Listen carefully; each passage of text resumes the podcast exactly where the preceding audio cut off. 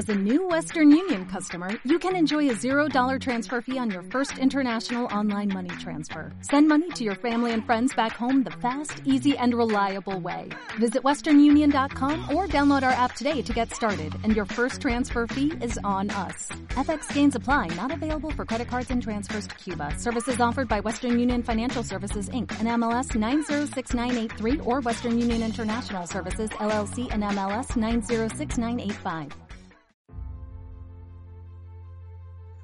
¿Tienes clientes? ¿Diriges un equipo de ventas? ¿Eres dueño de un negocio o de una gran empresa? Si la respuesta es sí, bienvenido, bienvenida. Este, a partir de ahora, es tu lugar. Bienvenido a la magia del servicio al cliente. En este podcast hablamos de ventas, marketing, comunicación, liderazgo comercial, Inteligencia emocional aplicada a las ventas. Todo para que ofrezcas el mejor servicio a tus clientes y consigas venderles y que te recuerden para volver a venderles. Seth Godin, uno de los teóricos más importantes del mundo del marketing del siglo XXI, dice que a los consumidores hay que proponerles ideas frescas y brillantes y que ellos deseen transmitir a otras personas. De esta manera conseguirás lo que Godin denomina estornudadores, sneezers.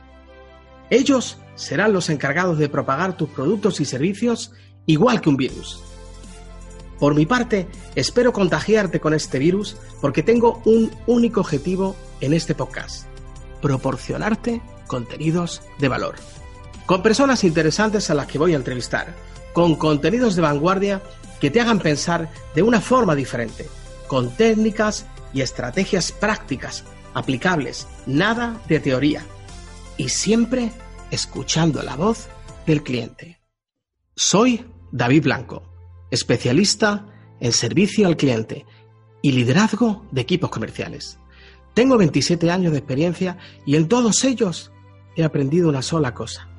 Lo más importante no es lo que dices, sino cómo lo dices.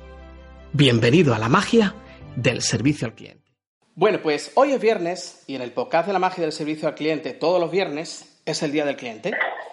Y hoy, queridos oyentes, tenemos la suerte de hablar con la responsable del Servicio de Defensa del Cliente de Telefónica, por tanto, la voz del cliente de Telefónica.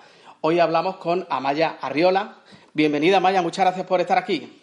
Muchas gracias a ti, David, por la invitación. Pues nada, un placer y muchísimas gracias por tu tiempo. Eh, antes de empezar, quiero agradecer y dedicar este episodio a Iciar Galbarriatu, porque fue ella quien me habló de ti y me propuso que te entrevistara. Así que, Iciar, muchas gracias por, pasarme el contacto de, Amaya. Así que, nada, si te parece, pues comenzamos. Eh, el Servicio de Defensa del Cliente de Telefónica nace en el año 2006. Tú lo, diriges desde su inicio, Amaya. Cuéntanos un poco cuál es la función del Servicio de Defensa al Cliente de Telefónica. Pues mira, el servicio de defensa del cliente de Telefónica tiene una doble función. Eh, la primera, y la que para el cliente final eh, pues es la más importante, la que más le puede interesar, es que somos una segunda instancia de reclamación para aquellos clientes que no hayan pues no sé, no, estén satisfechos con la respuesta que le haya podido dar la empresa, algún tipo de incidencia que haya podido tener en un momento puntual, eh, de alguna oferta o del servicio, de alguna avería o de algún tema eh, que afecte a su servicio, al servicio que ha contratado con la empresa.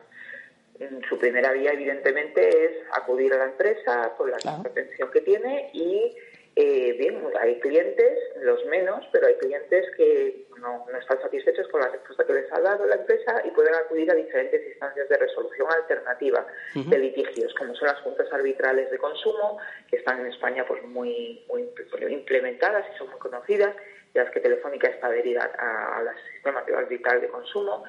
Eh, en el caso de los usuarios de telecomunicaciones existe la Oficina de Atención Usuario de las Telecomunicaciones, la CENSI, eh, bien, el cliente mm, tiene vías para acudir y Telefónica, de manera voluntaria, consideró que era interesante eh, darle una vía más para que el cliente elija cuál desea.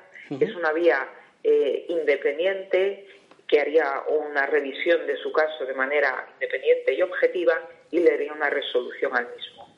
Mm. Eh, una resolución vinculante para, para la empresa, que no para el cliente, sí para ah. la empresa, eh, y por lo tanto de obligado cumplimiento para la misma una vez que el servicio de defensa del cliente, después de haber analizado el caso, pues toma una resolución. Y luego tiene una segunda función y es la función de actuar como voz del cliente dentro de la casa, dentro de la empresa, dentro de los procesos de reflexión que todos los días eh, y, que de manera continua la empresa realiza, eh, pues con, la finalidad última que tiene de, hacer pues, pues eh, todo lo posible para que el cliente esté satisfecho desde el principio de su relación con la empresa, con Telefónica hasta el final. Esa es la finalidad de, constituir un, de manera voluntaria porque no hay otra empresa de telecomunicaciones ahora mismo en España que tenga una figura como esta, de manera voluntaria, pues un defensor del cliente eh, que le aporte esa voz objetiva y que le sirva para, para estar más cerca de lo que el cliente le está demandando, tener una vía más para, para conocer esa voz. Perfecto. Luego, de hecho, por lo que yo he podido investigar, el Servicio de Defensa del Cliente tiene comunicación directa con la dirección de la empresa ¿En qué medida, Amaya, beneficia esa línea directa a los clientes? Eh, es algo eh, intrínseco en las figuras del ombudsman, del defensor del cliente. Eh, este tipo de figuras siempre nacen desde con un apoyo institucional muy importante. Ten en cuenta que no dejan de ser una voz discordante, diferente. es una voz que, que no está supeditada a ninguna política de la casa y tampoco está supeditada al control presupuestario o al presupuesto de la casa. Realmente eso es lo que le da eh, algo diferente, porque en Telefónica hay mucha, gente muy buena trabajando en áreas de calidad, en áreas de atención al cliente, haciendo un trabajo excelente. Eh, pero todos son gente del fondo que trabaja para la empresa y que por lo tanto cumple pues los objetivos y dentro del objetivo presupuestario, etcétera, etcétera. Eh, y hay algo que siempre se dice que es la, soledad del, del, CEO, le llaman, ¿no? Eh, la, eh, la, sensación que muchas veces tiene la alta dirección de que hay información de los grupos de interés, no solamente del cliente en general, de grupos de interés, que, mm, bueno, pues, pues, pues que puede llegarle de manera parcial o que, pues por su día a día, pudiera enterarse más de resultados más numéricos y no tanto de este tipo de información que cuesta mucho que, suba en, informes que llegan al comité de dirección. Entonces es importante que las figuras de defensa del cliente, este tipo de figuras, tengan un reporte directo con, eh, con la alta dirección. Eh, porque tenemos una manera de decir las cosas eh, internamente pues muy objetiva y, es ese discurso rompedor el que si no pues costaría mucho que, que pudiera llegar. Creemos que eso es lo que aporta valor. Qué bueno. Y ahora que nos están escuchando otras empresas, eh, grandes empresas, pequeñas empresas, ¿qué ventaja tiene? ¿Qué ventaja después de... Tú llevas desde el año 2006, o sea, prácticamente 13 años eh, como, como, responsable del servicio de defensa del cliente. ¿Qué ventaja tiene para una empresa eh, ofrecer este servicio a sus clientes? Pues mira, este servicio es muy interesante y ha sido siempre una de mis batallas para grandes empresas. Evidentemente, taller eh, de reparación de coches o una tintorería no tendría sentido que tuviera un servicio de estos. La lógica es que se apunte, pues, por ejemplo, para las controversias que pueda tener con sus clientes algún tipo de ADR, como puede ser el sistema arbitral de consumo, eh, pero mm, no tiene tanto sentido para empresas pequeñas. Pero para una empresa grande, una empresa sobre todo que venga de sectores liberalizados, pueda ser transporte, pueda ser energía, este tipo de servicios eh, aporta una voz muy fresca, eh, sirve muchas veces como revulsivo.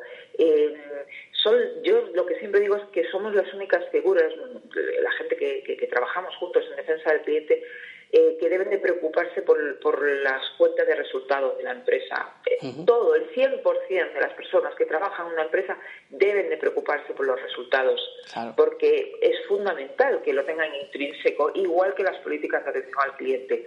El defensor del cliente, la gente que trabaja en defensa del cliente, solo, solo se preocupa por los compromisos que la empresa tenga con el cliente y por la satisfacción del cliente. Y esa parcialidad, esa parcialidad te acerca mucho a un montón de, políticas que desde un punto de vista estratégico político pueden tener sentido, pero que si las ves desde otro punto de vista a lo mejor ya no tanto.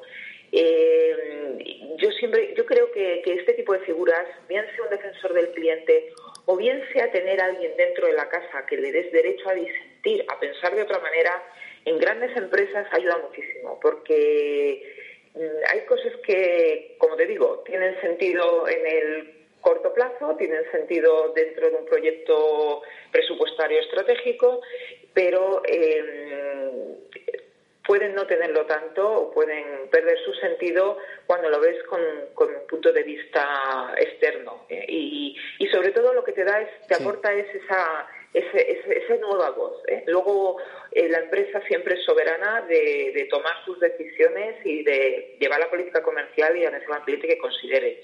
Pero, pero teniendo toda la información encima de la mesa. Eso es lo que creyó Telefónica y por eso tuvo la valentía de poner en marcha una figura como esta, que tiene su parte también complicada, porque claro. pues eh, no, no es fácil. No, a no todo el mundo le gusta que le digan las cosas que podemos hacer bien. Y eso es muy valiente. Completamente. ¿no? Y me parece que también es una forma, a veces, al hilo de lo que estás diciendo, de repensar un poco, ¿no? Del, Internamente, repensar lo que hacemos en el día a día, repensar la estrategia y, sobre todo, también teniendo muy en cuenta la voz del cliente, ¿no? Que es la voz directa del cliente, que la que ponemos encima de la mesa, ¿no? Y eso tiene un valor muy potente, ¿no? Sí. Sí, además, si, te, si uno estudia y analiza las empresas, las que, las que pues se mantienen en el tiempo, las que están ahí, eh, las que han crecido, mm, te vas a dar cuenta que la mayoría tiene eso en el ADN. Es decir, eh, la voz del cliente es algo más que, que un aspiracional que contar en una convención de directivos. La voz del cliente es sencillamente la razón de existir. El no tenerlo así, pues es un suicidio para cualquier empresa. Eh, no, no, no perdurarías. Muy bueno. Eh, en todos estos años, Amaya, ¿recuerdas algún caso en especial que os haya proporcionado mucha satisfacción tanto a ti como a tu equipo que se pueda contar? Pues a ver, eh, algún caso en concreto que nos haya, es que es que hemos tenido de todo. Nosotros eh, empatizamos muchísimo, empatizamos muchísimo porque son cartas, son cartas eh, largas en las que la gente además pues te cuenta sus sentimientos, porque muchas veces la, la, relación con el cliente va más allá de la calidad de un producto y un servicio. Claro. Eh, mucho, mucho más allá. Entra, entra la sensación que un cliente ha tenido con la empresa y los sentimientos que le despiertan momentos puntuales. Y, y nosotros siempre nos acordamos del agradecimiento posterior y la satisfacción de que el cliente, que, que bueno, pues la Telefónica es una gran empresa, una empresa muy potente con una calidad de servicio excepcional, pero como todas, tiene sus momentos de, equivocarse, ¿cómo no? Claro. Y, y, el tener, el saber y tener la satisfacción de que el cliente ha cambiado su opinión y vuelve a confiar en Telefónica y decide quedarse con Telefónica y seguir eh, dejándonos que fuéramos sus proveedores de servicio de telecomunicaciones y de y de ocio y de todo, porque ya vamos a ser proveedores de, de todo, ¿eh? de, un montón de cosas las que quedan por llegar, pues nos da muchísima satisfacción y, bueno, pues eh, es que seguro que, que, la gente, es que ahora mismo me dices una en concreto y me cuesta, me cuesta, pero sí, de gente de fuera, de, me acuerdo de un señor que estuvo seis meses navegando, fue muy bonito como nos contaba un pescador, Sí. al final es que empatizas. Eh, realmente las relaciones con el cliente son relaciones humanas y, no se nos tiene que olvidar. Hay una, hay una frase que dice Miguel Ángel Cornejo, el gran formador de líderes, y fallecido hace tres o cuatro años, que decía, no escuches palabras, entiende emociones. Yo creo que en todos esos escritos, ¿verdad? Aparte de escuchar, de, de, leer las palabras, ¿no? Hay unas emociones muy, muy presentes, ¿cierto? Somos, somos seres humanos emocionales y muchas de las decisiones que los seres humanos tomamos en nuestro día a día, no te digo muchas, te digo prácticamente la mayoría de ellas, más allá que en un momento dado, pues por temas concretos tomemos decisiones más económicas, racionales, son decisiones emocionales, eh, son relaciones humanas y, Eso Telefónica lo tiene muy presente y cada vez más. Telefónica eh, tiene un proceso de transformación y viene en un proceso de transformación tremendo desde hace desde hace 10 años, sobre todo, y, lo sabe y lo tiene en cuenta. Y para mí es, es vital, es vital. Esto no se trata solo de cumplir ese satisfecho con que tiene el mejor servicio de ocio como Star Plus, ni, ni la mejor fibra, eh, sino que siente una relación de confianza y de emocionalidad potente con la empresa eh, que le da el servicio. A mí me parece fundamental.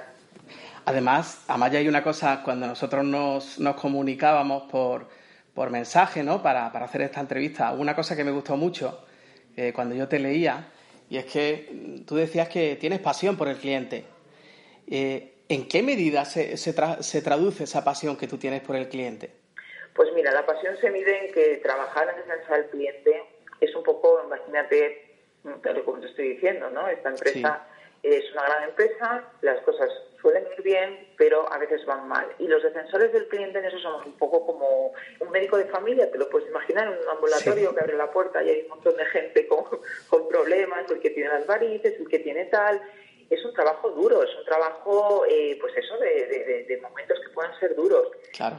Eh, y son 13 años haciéndolo y no me canso. Para mí esto es mi vida. Yo creo que todos nacemos con un talento, todos nacemos, cada persona nacemos con, con, algo que se nos da bien.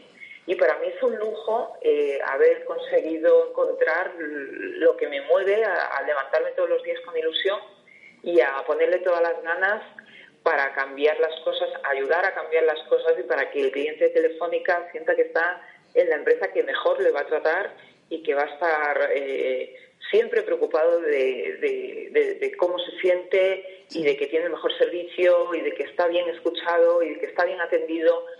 Es que no me canso. Yo creo que, que la gente tiene que encontrar su pasión. Eso, eso me parece que es fundamental en la vida. Y yo he encontrado la mía. He tenido esa suerte. Qué bien y, por eso pues pues no me canso, no me canso. Qué, pues, importante, qué importante. piensa que no son las áreas de más glamour, las áreas de reclamaciones, pues francamente yo no estoy de acuerdo. Yo creo que el tener contacto directo con el cliente es de las mejores satisfacciones que he tenido en mi carrera profesional. Qué bueno. Y aparte es que estamos hablando de servicio al cliente, ¿verdad? Estamos, hablando de, ayudar al cliente, ¿no? Que, que, yo creo que es una de, de las grandes claves, ¿no? En la relación que una empresa tiene con, una, con un cliente, ¿no? O que un comercial de manera directa tiene, tiene con un cliente, ¿no? Esa vocación de servicio, pues la verdad que al cliente le llega, ¿no? Y yo creo que eso es muy importante. En todos estos años, Amaya, ¿qué has aprendido gracias a los clientes? Pues he aprendido eh, precisamente lo que te estaba comentando, a aterrizar. Eh, yo antes trabajaba y estuve unos años en el corporativo, estuve en, una, en un área de reputación corporativa, donde aprendí mucho de los grupos de interés, de los diferentes riesgos reputacionales de una empresa, de temas de cultura corporativa, que me, me, encantó, un tema que me, me gustó muchísimo.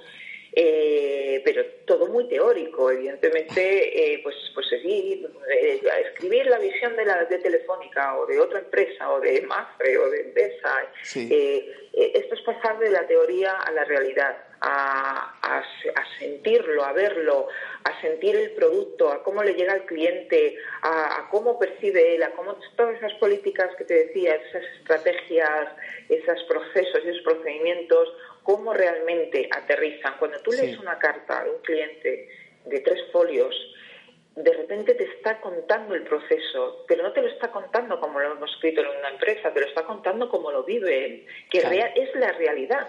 Porque lo que importa no es cómo nosotros podamos entender que, el producto lo va a ver un cliente, sino como él lo ve. Esa es la realidad y es el que te va a pagar por el servicio. Entonces, eh, ese aterrizar a la realidad Mm, la, teoría y la estrategia, eh, pues para mí ha sido lo más enriquecedor, lo más enriquecedor. Yo creo que, este tipo de áreas debería de, moverse mucha gente de las empresas y que es fundamental que la gente vea en la realidad eh, lo que significa pues lanzar un producto, por ejemplo. Claro.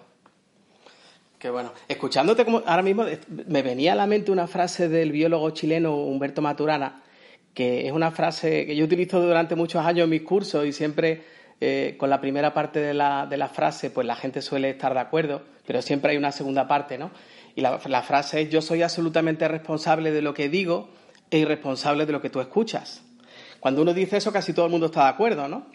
Pero claro, la segunda parte es, mi labor es cotejar constantemente lo que yo digo con lo que tú escuchas. Claro, claro. Y a la hora de proponer productos y servicios, entiendo que en cierto modo es lo mismo, ¿no? O sea, yo propongo servicios, pero tú los recibes. Claro, si yo tengo la oportunidad de, recibir el feedback de, cómo tú entiendes lo que yo te estoy proponiendo, es un valor enorme, ¿no? Espectacular. Pero sí es que es fundamental. Y para la empresa, eso sí que es eficiencia, porque eh, da igual si eh, podamos hacer el producto, en nuestro caso, un producto de telecomunicaciones tremendamente puntero si no, si, si no hemos escuchado al cliente y no sabemos qué es lo que él necesita. Tenemos que escuchar al cliente y darle lo que él necesita, eh, superando incluso sus expectativas. Es decir, muchas veces eh, el cliente nos puede eh, decir, necesito esto y estos son mis básicos, pero nosotros le podemos descubrir un mundo y bueno, además tenemos la suerte los que trabajamos en, en una empresa como Telefónica de estar en el centro de la transformación social eh, que se está produciendo. Esto es imparable. Y, una empresa como Telefónica eh, tiene muchísimo que aportar y va a aportar muchísimo al cliente, porque es tanto el cambio y es tanta la transformación, tanto va más allá de las necesidades, que es fundamental que estemos muy unidos, que escuchemos mucho al cliente para centrar muchísimo eh, ese tiro a lo que él quiere, a lo que él necesita, a lo que le va a ser útil en su día a día en este mundo hiperconectado, digitalizado, automatizado al que nos estamos dirigiendo. Entonces, si no vamos a perder nosotros eficiencia y vamos a frustrar muchísimo al cliente que no va a entender lo que estamos haciendo. Claro, totalmente, totalmente de acuerdo. Hemos, hemos hablado hace un momentito, Amaya, de lo que tú has aprendido. ¿Qué piensas que ha aprendido el, el grupo Telefónica? ¿Qué es lo que ha aprendido la empresa? Eh, por tener un servicio de atención al cliente, un, servicio de defensa? Pues, pues a ver, eh, al principio cuando nacimos había reticencias, no te las niego, y son normales, porque creas una figura eh, interna, pero independiente, objetiva, con una voz que va pues a decir las cosas que a uno puede no gustarle. Pues esto es un poco como nos pasa a todos en la vida, ¿no? Eh, pues, eh, pues bueno, pues, pues hay gente que, que, admite mejor la crítica y gente que peor. Eh, entonces no te niego y, y, pasará en cualquier empresa que se anime a montar un servicio de defensa del cliente, ponga un defensor del cliente en su organización, tendrá ciertas reticencias que se acaban convirtiendo en todo lo contrario. Telefónica eh, nos tiene en cuenta eh, cuando tiene que hacer algún tipo de proceso de reflexión de algún procedimiento, eh, de algún tipo de política, no se escucha y cada vez, bueno, pues porque, pero esto es una cuestión de tiempo, efectivamente, es un poco como, como, como te diría, el ganarse, el que ese respeto de que, de que oye, esta, esta gente, gente de defensa, pues, pues tiene, tiene cosas interesantes que decirnos, nos las dice de manera independiente, no hay ningún tipo de objetivo detrás más que la satisfacción del cliente y es bueno que les escuchemos. Y la verdad es que es una relación ahora pues bastante buena. Eh, y bueno, pues eh, como todo, ¿no? Habrá... igual que es personal con los clientes, también es personal y emocional con las personas que trabajamos en las organizaciones. Pero en general, muy buena relación eh, y bueno, esto ya tendrías que preguntárselo a la gente de, dentro de la empresa eh, y más del comité de dirección, pero yo creo que razonablemente satisfechos y contentos de que existamos. Qué bien. Mientras te estoy escuchando, hay una palabra enorme que me viene y que la quiero poner aquí, la y la palabra es cercanía, ¿verdad? Sí, sí, sí. Es que es fundamental. Claro. Es fundamental. La cercanía, la cercanía en general. Claro. Tanto con el cliente como entre la gente que las organizaciones, muchas veces, y eso sí que me he dado cuenta en estos años, muchas veces algunas de las incidencias y ineficiencias que pueda tener la empresa en su relación con el cliente tiene que ver con los hilos que la propia empresa se crea. Entonces, muchas veces cuando voy a hablar con, pues, con diferentes áreas, oye, y esto, y esto, ¿qué pasa? Y esto otro, no, es que esto lo llevan tal, esto. Mm, la propia empresa tiene que aprender a ser eh, más cercana entre los diferentes departamentos, porque son muchas veces esos silos que no se hacen por ningún tipo de, sino por el día a día, los que hacen que no fluya la información y que acabe, acabe al final pues afectando al cliente y porque afecta al cliente afecta a la empresa porque yo en el fondo soy una defensora del cliente y por lo tanto defensora de la empresa. Claro, perfectamente compatible, por supuestísimo, claro. Genial. Amaya, trasladando, estamos llegando ya casi al final de, esta entrevista, trasladándonos un poco al presente futuro, la inteligencia artificial ya convive con nosotros y es una realidad. ¿Los asistentes virtuales, tú crees que sabrán empatizar con los clientes? Eh, a ver, que significa la empatía y tal y como es la empatía, una máquina no puede empatizar. Eh, pero eso no quiere decir que no pueda ser una excelente herramienta de atención al cliente. Una excelente herramienta. Al final, la inteligencia artificial aprende conforme a unos algoritmos y, son esos algoritmos y es, ese, es lo que eh, hayamos querido programar en esas máquinas qué aprendizaje queremos que tengan esas máquinas, la que pueda hacer que la respuesta hacia el cliente sea estupenda. Eh, yo no tengo miedo en absoluto a, ni a la digitalización ni a la inteligencia artificial. Lo que creo que es, una oportunidad realmente para transformarse. Es decir, siempre he creído que no se trata de lo que tenemos, hacerlo igual en unos y ceros, sino aprovechar la oportunidad para hacer las cosas de manera diferente. Inteligencia artificial lo que nos da es la oportunidad de que gente con enorme talento, de que personas que pueden hacer trabajos mucho más creativos y mucho más empáticos dediquen esas horas a ese tipo de trabajo. Entonces, yo doy la bienvenida a la automatización y a la digitalización, no le tengo miedo. Creo que puede ser buenísimo para tanto para las organizaciones empresariales como para todos nosotros como clientes y usuarios de, de productos y servicios y es eh, las personas que creen esos algoritmos eh, que van a hacer que esas máquinas autoaprendan y vayan aprendiendo los que tendrán que meterle esa empatía entre comillas, ¿no? Porque la propia máquina por sí, pues empática no, puede ser. Claro. Y para terminar, Amaya, esta, esta pregunta que te voy a hacer ahora se la quiero agradecer a, un compañero, a Javi Villalba. Eh, cada vez son más fundamentales los canales online, los chats virtuales, de hecho, ahora mismo en vivo, en Brasil, a, los, clientes prepagos ya los, pues bueno, los estamos atendiendo a través de Aura, ¿no? El sistema de reconocimiento de voz. ¿Para cuándo crees tú que en España eh, podremos tener ese servicio y en qué medida afectará eso al servicio de defensa del cliente en Telefónica?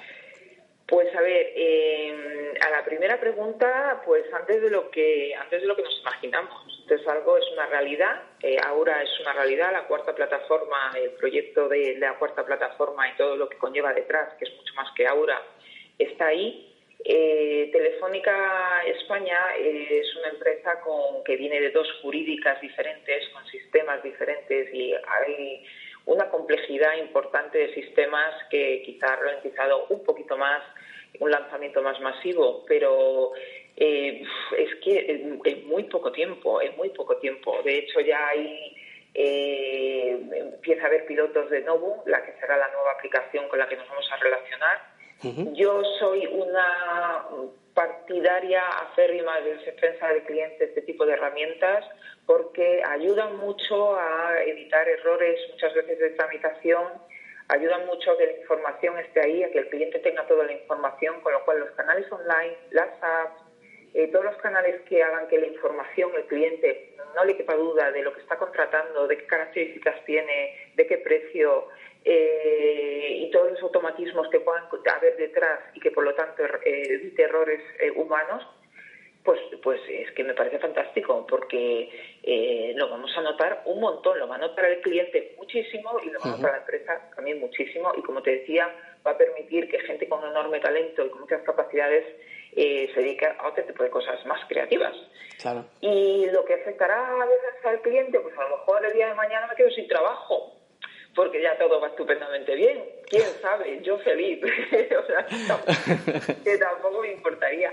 La gente de del cliente, los clientes que acuden, que ya te digo, son clientes muy puntuales, con, temas que se han enquistado, que, que pues por la vida, por, por las estrellas o por lo que sea, pues se han ido concatenando un problema con otro, pues siempre va a haber, porque errores pues siempre pueden cometerse, ¿no? Y, eso al final es una, es una información que nosotros aquí tratamos, evidentemente, con cero automatismo, porque, como te decía, eh, no solamente resolvemos el problema puntual de ese cliente que ha acudido al defensor, sino que analizamos el proceso en tu en, desde el principio hasta el final, para saber dónde pueden estar esas debilidades y que no vuelva a pasar. El problema no es que los errores pasen, el problema es que se repitan en el tiempo. Claro. Y, eso es un poco la funcionalidad y un poco la misión que tenemos de ayudar a la empresa en su trabajo diario de, intentar que los errores no se vuelvan a cometer. Entonces, bueno, pues, pues ojalá llegue un día en el que en el que no haya ningún error y que el cliente no necesite un defensor del cliente. Yo creo que está más cerca y, podré dedicarnos todos los que estamos aquí pues pues a otras cosas que por qué no telefónica es enorme y muchas cosas que hacer y, y, encantados, pero, pero bueno, cada, cada cosa a tu tiempo. Fenomenal. ¿Hay alguna cosa, Maya, que no te haya preguntado y que tú quieras transmitir o que quieras, quieras que te pregunte o que o, o tú mismamente transmitir o comunicar? Has, resumido bastante bien lo que, lo que es defensa del cliente, como te decía. Es, a mí me, me, gusta, sobre todo porque este tipo de figuras son muy poco conocidas, son más conocidas en países anglosajones, donde la figura del ombudsman es más conocida. En España, pues sí, se conoce el defensor del pueblo, pero poco más. Ya te digo, hay muy pocas empresas que se hayan animado a, a crear este tipo de figuras.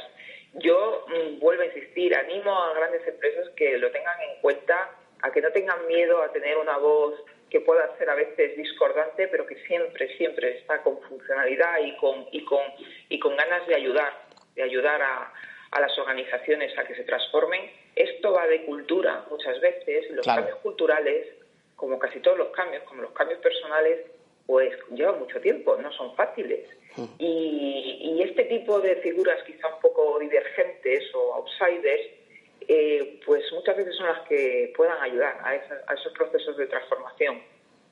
Entonces, pues, pues es, sencillamente un poco lo que, lo que quiero que la gente se quede con ello, ¿no? Que los defensores del cliente eh, nacen con esa intención.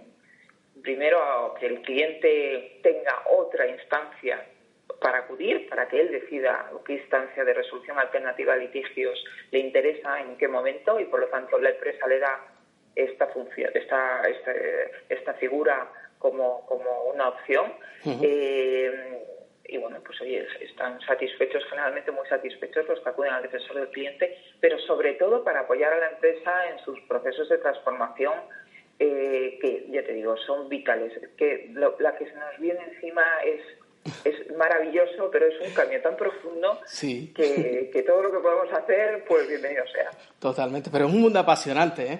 La verdad que vivimos un mundo apasionante. Mm, sí, sí, tenemos mucha suerte. Tenemos mucha suerte y tenemos que aprovecharlo y, utilizarlo, utilizarlo bien. Creo que, que podemos, podemos transformar el mundo. Podemos transformar el mundo completamente. Pues Amaya, de verdad es un, me siento privilegiado, es un lujo tenerte, tenerte en la magia del servicio al cliente. Te doy las muchísimas gracias por el trabajo que haces día a día, tanto tú como tu equipo. Y nada, que sigamos ahí durante mucho tiempo, ¿vale? de acuerdo, David. Muchas gracias. Un abrazo muy fuerte. Un abrazo muy fuerte. A ti y a todos tus oyentes. Muchísimas gracias, Amaya. Muchas gracias. ¿Sigues ahí? ¿Estás? Muchas gracias por escuchar este episodio. Antes de despedirme, quiero que me ayudes a contagiar nuestra pasión por el servicio al cliente. ¿Cómo lo puedes hacer? Muy sencillo. Recomienda este podcast a todos tus amigos, a aquellas personas de tu entorno a las que le puede interesar. Y si quieres ayudar también a personas a las que no conoces de nada, es muy fácil. Dale me gusta en iVoox o cinco estrellas en Apple Podcast y compártelo en todas tus redes sociales. Muchas, muchas gracias, querido, querida escuchante. Antes de irme, si quieres proponerme temas para futuros episodios o contar con mi asesoramiento personalizado para tu negocio o para tu equipo, escríbeme a info@davidblancoperez.com o entra en mi web davidblancoperez.com. Y recuerda, el éxito de tu negocio reside en todos aquellos clientes a los que consigas enamorar. Un placer ayudarte. As a new Western Union customer, you can enjoy a $0 transfer fee on your first international online money transfer. Send money to your family and friends back home the fast, easy, and reliable way. Visit westernunion.com or download our app today to get started, and your first transfer fee is on us. FX gains apply, not available for credit cards and transfers to Cuba. Services offered by Western Union Financial Services Inc. and MLS 906983 or Western Union International Services LLC and MLS 906985.